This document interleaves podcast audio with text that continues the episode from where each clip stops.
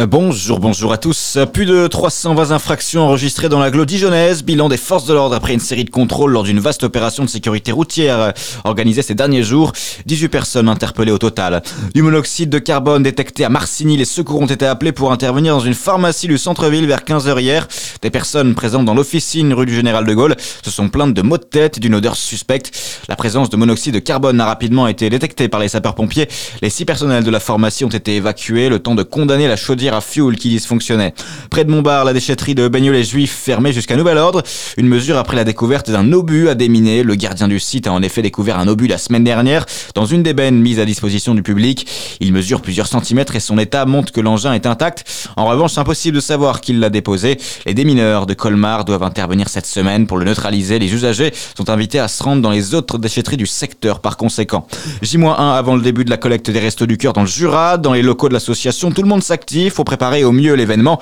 Actuellement, près de 3400 personnes sont accueillies dans le Jura, qui représente 1400 familles. Et comme chaque année, certains produits sont à privilégier si vous souhaitez faire des dons, pensez au sucre et au café. Et pour pouvoir réceptionner les dons, Gilles Vandel lance un appel également pour recruter de nouveaux bénévoles. On a besoin de bénévoles d'un jour ces bénévoles d'un jour viennent euh, s'ajouter aux bénévoles permanents pour pouvoir euh, faire euh, les choses dans les magasins, ramasser dans les magasins. Tout le monde est appelé à être bénévole. Il n'y a pas de restriction. On prend tout le monde.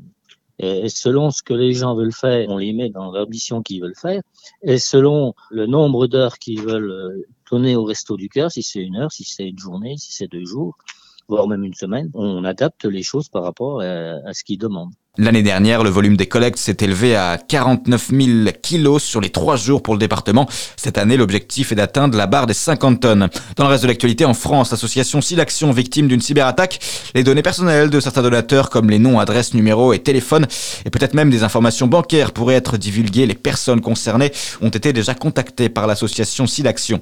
Le chiffre du jour, 1 milliard 300 millions d'euros, c'est le bénéfice net de la SNCF l'an dernier. C'est un peu moins qu'en 2022 qui avait été une année record pour le groupe ferroviaire qui déplore quand même d'être freiné dans sa croissance par un manque de trains et par les grèves également. Et on termine avec un mot de sport et de sport d'hiver et le retour de la biathlète jurassienne Lou Jean Monod en Coupe du Monde de biathlon aujourd'hui. Après ses quatre médailles obtenues lors des mondiaux, elle sera en piste en début d'après-midi pour l'individuel en Norvège.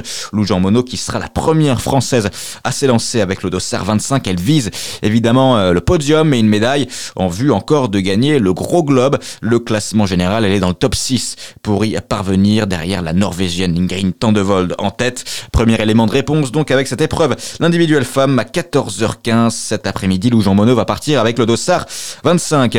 À suivre votre météo sur Fréquence Plus.